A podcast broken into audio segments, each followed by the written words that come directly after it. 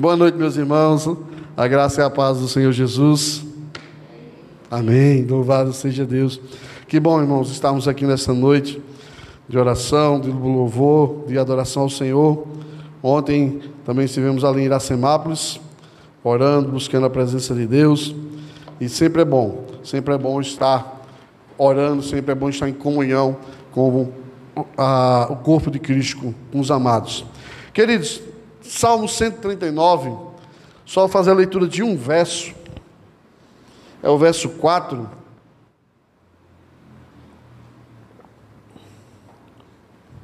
Salmo 139, o verso de número 4.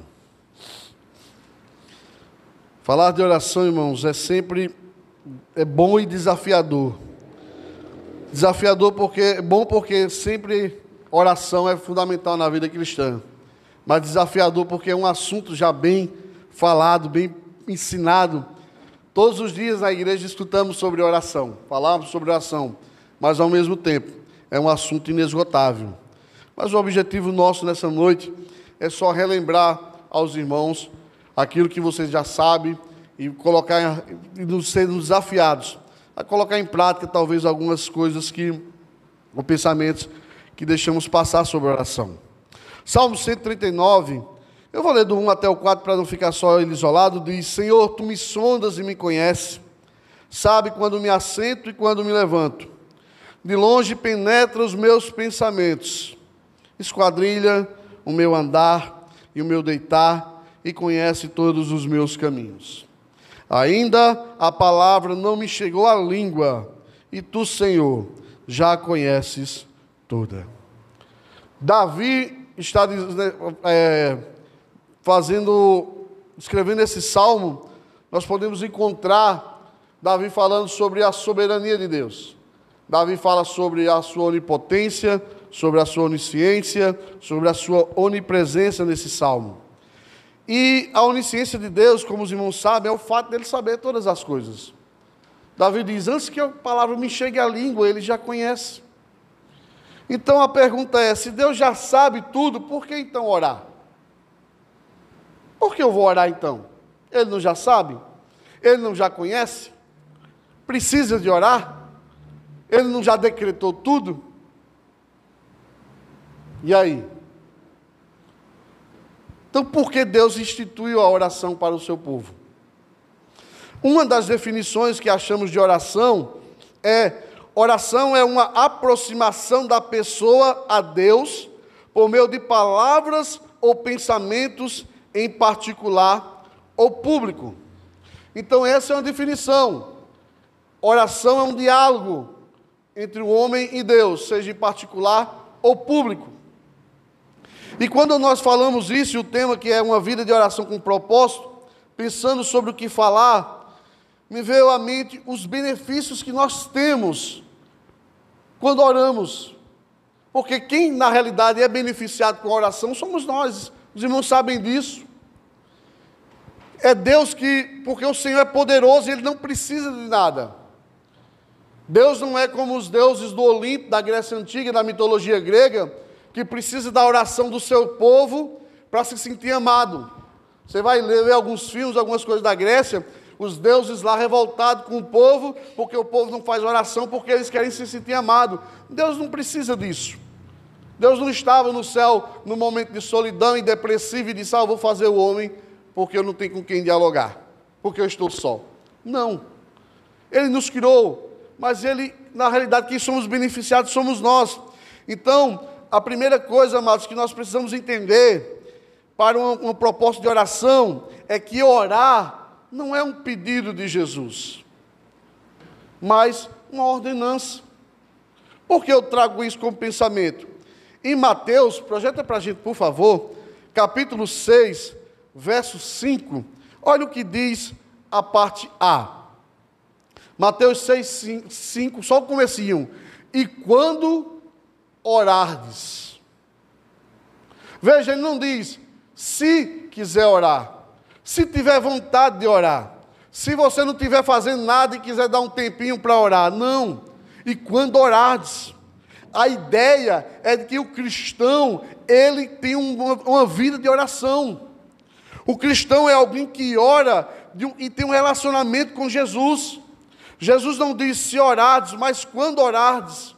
Por que, amados? Porque não há no cristianismo verdadeiro, não existe cristianismo verdadeiro sem oração. Não tem como. Jesus não está pedindo um favor a mim a você. Quando ele vai ensinar a oração do Pai Nosso, ele diz: quando for orar. Então entende que você precisa e eu de uma vida de oração. Quando olhamos para Paulo, Paulo era um homem que vivia uma vida intensa de oração. Lá em Filipenses 1,4 ele diz: Fazendo sempre com alegria e súplica por todos vós em todas as minhas orações.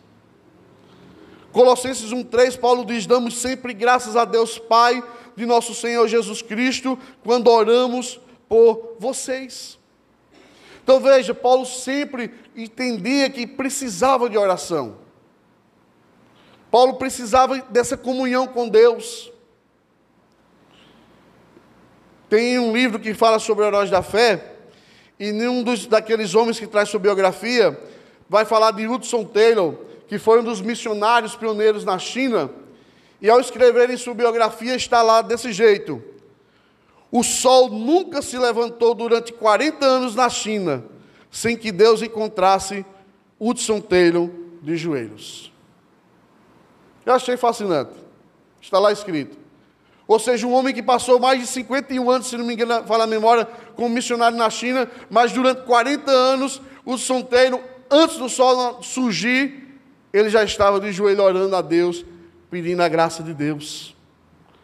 E ali está o segredo do sucesso desse homem. Não foi a sua pregação em si, era uma vida de oração. Então, querido, a igreja do Senhor, ela tem que entender isso. Nós precisamos de oração. O tempo muda, o tempo evolui, as tecnologias chegam, mas o método de Deus é o mesmo. Oração. Segundo propósito, o propósito da oração, ela nos leva a uma vida de intimidade e relacionamento com Deus. Quantas vezes ouvimos isso nos cultos, nos domingos, mas quantas vezes praticamos? Quantas vezes temos o tempo de nos relacionar com Deus? É inadmissível que uma pessoa que se diz filho de Deus e não terá um tempo para querer conversar com o seu Pai. Quando não nos relacionamos com o Senhor, é o mesmo que o desprezar. Quando eu não quero um relacionamento com Deus, é como que eu estou dizendo que Ele não é importante para mim. Lá no livro de Malaquias, no capítulo 1, Deus está cobrando dos sacerdotes por causa dos sacrifícios que o povo estava desprezando. E olha o que Deus diz para aquele povo, Malaquias 6:1. O filho honra o pai, e o servo a seu senhor. Se eu sou pai, onde está a minha honra? Se eu sou senhor, onde está o respeito para comigo? Diz o Senhor dos exércitos. A vós outros, ó sacerdotes, que desprezais o meu nome. Irmãos, você vê como Deus se sente com o povo. O povo estava levando as coisas relaxadamente. Os sacrifícios já não eram levados, o, o, a, aquele perfeito, já não viam cuidado, já não viam o amor de estar na presença de Deus. Então eu entendo que quando nós não queremos orar, nós não queremos ter um relacionamento com Deus. Quem de nós aqui passa, isso é chovendo molhado, dia dentro de casa, e diz: Olha, filho, a partir de hoje eu não quero uma conversa com você. Ou se seu filho, melhor dizendo, dissesse, mãe, pai, a partir de hoje eu não quero mais conversa com você. Como você se sentiria? Primeiro que você daria uma tapa na boca dele, né? Me respeite.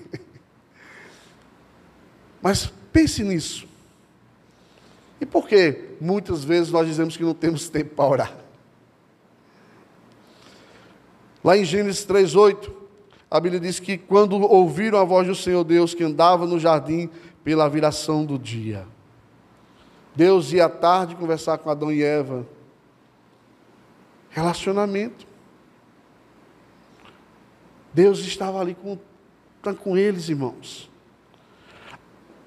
Nós precisamos entender desse relacionamento com Deus, porque a oração ajuda você e eu a entendermos a natureza amorosa de Deus. As Escrituras dizem lá em, em 1 João 4,8 que Deus é amor. Quando nós nos relacionamos com Deus, nós podemos sentir este amor diariamente em nossas vidas por meio da oração. É quando buscamos a presença de Deus que podemos sentir a Sua graça, a Sua presença, o Seu amor. Saber que Ele está cuidando. Então, amados, eu e você precisamos entender: oração não é opção, não é opção, é obrigação. Não no sentido de que algo se imposto, mas tem que ser prazeroso. Porque aquilo que é colocado por imposição, ele não faz com prazer. Mas aquilo que se pratica com amor é prazeroso. Terceiro, propósito da oração é que possamos conhecer mais a vontade de Deus. Embora na teologia reformada a gente escuta isso diariamente, mas todos os dias, muitos de nós luta para que a vontade de Deus não prevaleça sobre nós. Que é isso, pastor? Verdade, irmão. Quando somos teimosos e insistimos para que Deus faça coisas que não é da vontade dele. O pastor Jonas Madureira certa vez disse: a coisa mais difícil que existe na vida do cristão é fazer a vontade de Deus. Por quê? Porque exige renúncia à sua vontade. Se submeter a algo que você não está sabendo se vai dar certo ou não. Confiar. Nós precisamos isso. Entender que Deus tem o melhor, mas a gente só vai compreender se nós tivermos relacionamento com Deus. E aí, conhecendo a vontade do Pai, sendo guiado pelo amor do Pai, sendo direcionado pelo Senhor, Ele irá nos mostrar a Sua vontade, irá, as coisas correrão bem. Muitas vezes nós sofremos, quebramos a cara, nos decepcionamos, passamos por lutas que não precisava. Por quê? Porque estamos insistindo com coisas que muitas não são da vontade de Deus, mas por falta de orar, por falta de ler a palavra, nós não acertamos. Não acredito, como alguns falam, que a oração move as mãos de Deus ao nosso favor. Pelo contrário, a oração nos faz conhecer a vontade de Deus.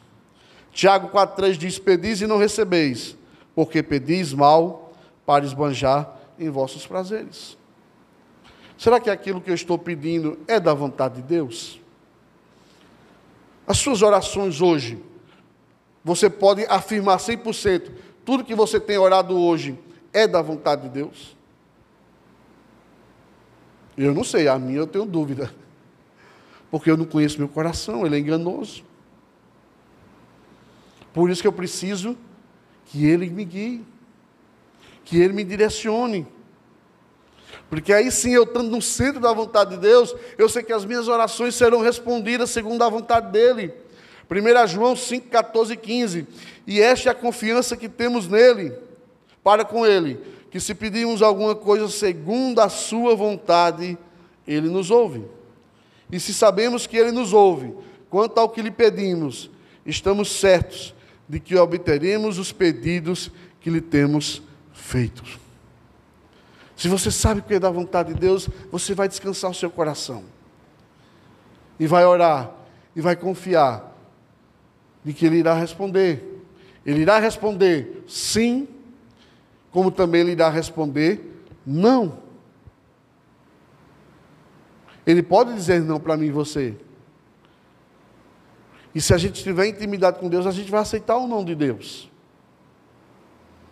A gente vai aceitar o não do Senhor. Mas se a gente não tiver conhecimento da vontade de Deus, corremos o risco de deixar com que a mágoa entre no nosso coração, a revolta, a tristeza, a amargura. Mas eu orei tanto, eu clamei tanto, eu busquei tanto, eu me dediquei tanto. E Deus não me disse nada. Não, Ele disse. O silêncio de Deus talvez para muitos é resposta. E a gente precisa entender isso, irmãos.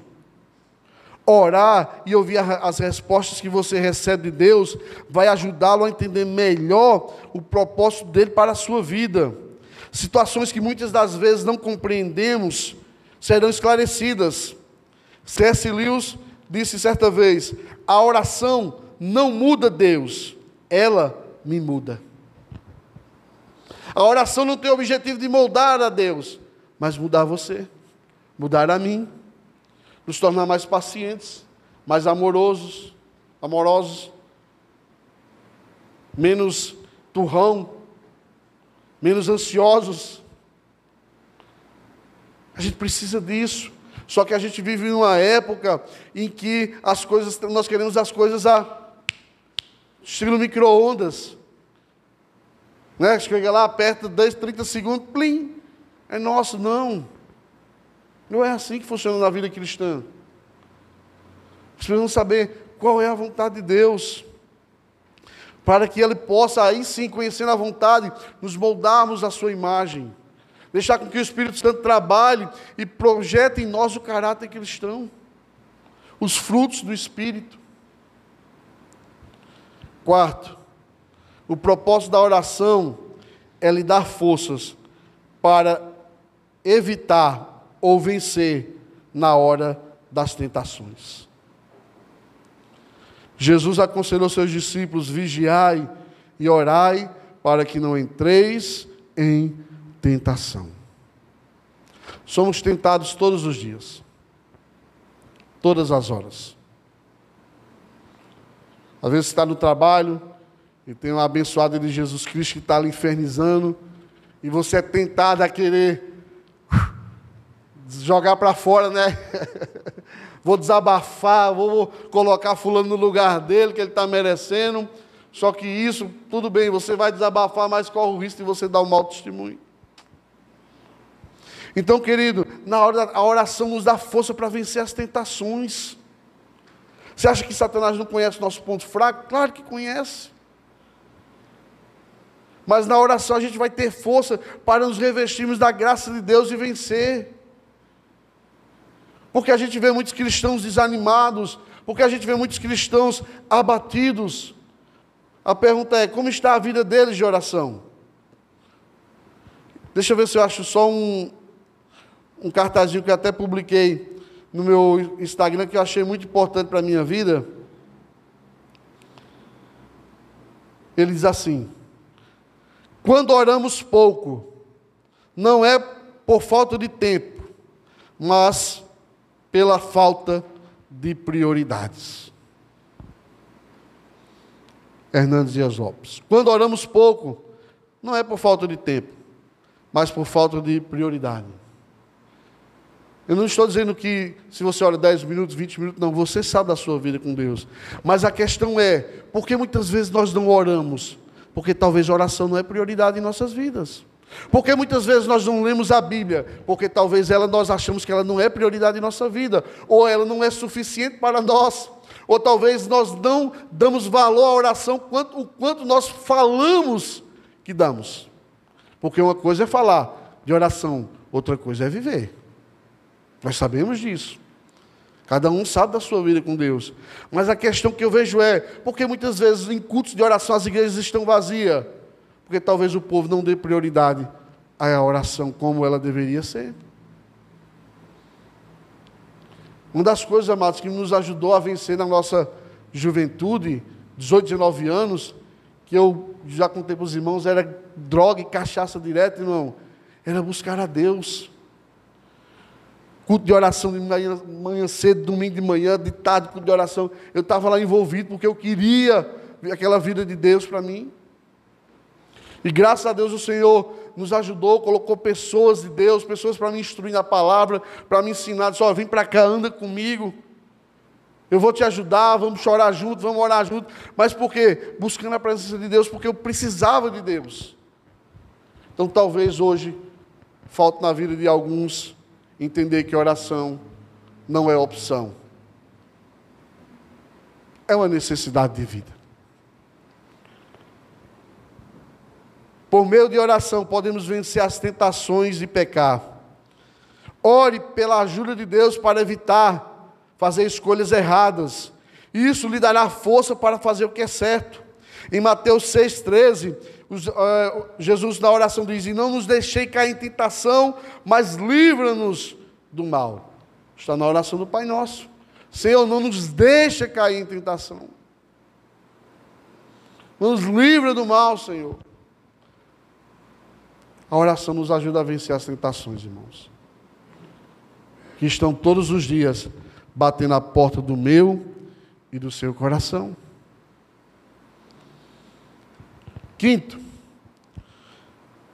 e já finalizando, o propósito da oração é crer que Deus pode realizar milagres em nossa vida. Nas Escrituras vemos muitos exemplos do Senhor realizando milagres em resposta à oração. A oração nos faz crer no impossível. Lembre-se, é Deus que nos dá a fé para crer.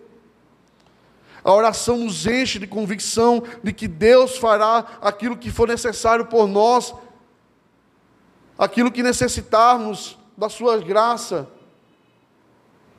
Se olharmos na época do Velho Testamento, o profeta Daniel, que foi jogado na cova dos leões, porque se recusou a parar de orar. Quando ele, ele continuou orando e Deus livrou ele da boca dos leões. E como é que Daniel, antes de cair na cova, ele fazia o quê? Orava três vezes ao dia. Era um homem de oração. É interessante como a gente vê essas histórias e acha que pode ir na contramão delas e que a gente vai ser bem sucedido com, da vida. Se esses homens passaram por isso, quem somos nós para querer ser diferente? Precisamos entender isso, queridos. Deus faz milagres sim, na hora que Ele quer, da maneira que Ele quer. E Ele tem esse poder. Mas precisamos o quê? Orar, buscar ao Senhor. E não sermos nossos meninos mimados que cruzam os braços e quer que Deus faça tudo para ele, para nós.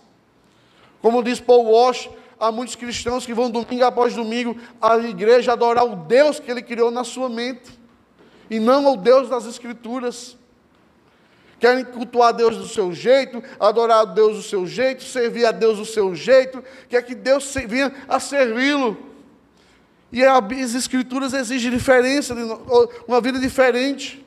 Então precisamos, amados, entender que a oração é fundamental na nossa vida. Já dizia minha mãe na fé, que já faleceu, ela dizia: a oração recarrega nossas baterias para as lutas diárias. Ela dizia, irmão, está tá desanimado? Vinha para a igreja orar, recarregar a bateria. E lá ia a gente, às vezes chorava. E, é, era assim a palavra dela. Ô, oh, irmã Lu, estou passando tanta luta, tanta aflição. Tá, meu filho? Oração. Vinha para a igreja. Não, ai, coitadinho, não, meu bicho, não. Vem orar. Você está onde? Com quem você tem andado? Desculpa. O que você tem feito? Venha para a oração. E ela era uma mulher de oração. Então, queridos, precisamos enxergar isso. Orar não é opção, é necessidade de vida. Orar nos leva a ter intimidade com Deus. Orar nos leva a conhecer a vontade de Deus. Orar nos leva a vencer as tentações. Orar nos leva a ver os milagres de Deus acontecerem em nossas vidas. Que Deus é um Deus de milagre. Não esses milagres de show da fé que passam na televisão, essas mentiras, não. Mas Ele é um Deus de milagre. Deus não mudou. Ele faz o milagre acontecer. Mas eu e você precisamos orar.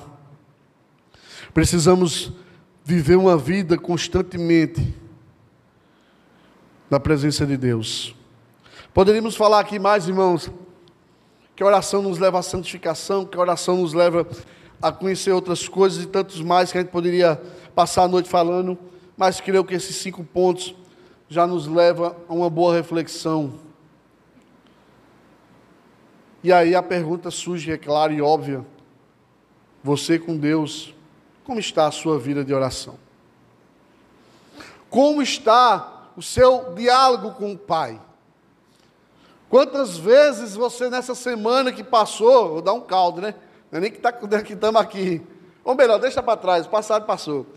Quantas vezes durante essa semana nós tiramos um tempo para dizer assim: Deus, eu preciso conversar com o Senhor.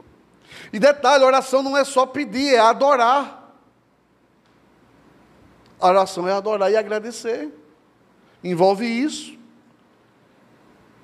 Porque Ele é digno de ser adorado. O Pai Nosso nos ensina isso. Pai Nosso, santificado seja o teu nome, ou seja, tu és santo. Antes de eu pedir alguma coisa, eu te adoro, porque o Senhor é Deus. E se o Senhor me der, é Deus. E se o Senhor não me der, é Deus. Deus me deu, Deus o tomou, bendito seja o seu nome.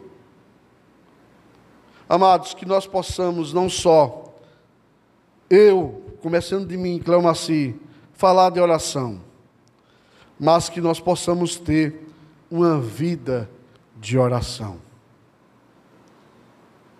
E diga a você, dizermos que não temos tempo é desculpa esfarrapada. Quando eu leio a história de. Está lá em Gênesis 5, ah, vai fugir a memória aqui não, para não passar vergonha. Que foi arrebatado. Ajuda aí, crente. Quem foi? Elias e? Enoque. Isso, Enoque. Obrigado, irmão. Olha, eu fugi a mente. A Bíblia diz: E andou Enoque com Deus. E Deus para si o tomou. Não é assim? E andou Enoque com Deus e gerou filhos e filhas.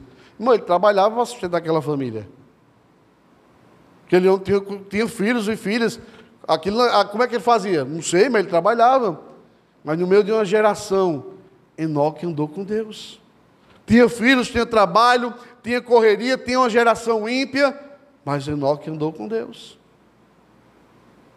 Não há desculpa, irmãos, para dizermos que não temos tempo para Deus que nos falta é senso de prioridade. Colocar na nossa agenda do coração e dizer: Isso é prioridade na minha vida, isso é prioridade, isso é secundário. Que Deus nos ajude a termos isso em nossas vidas. Vamos fazer um momento de oração, irmãos. Eu queria, a princípio, num, você sentado, se você quiser ajoelhar, a gente faz uma oração, cada um um pouco de oração silenciosa, e depois a gente pede alguns dois irmãos para fazer duas orações, mas antes, porque assim, às vezes a gente ora coletivamente e às vezes a gente começa a ouvir a voz, assim, alguém está aqui à frente fazendo oração e você só, amém, amém, Senhor.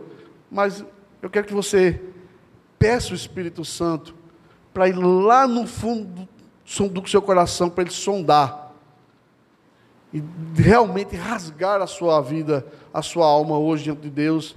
Dizer assim, Senhor, a partir de hoje, eu não quero mais dar desculpa esfarrapada para não ser um cristão de verdade.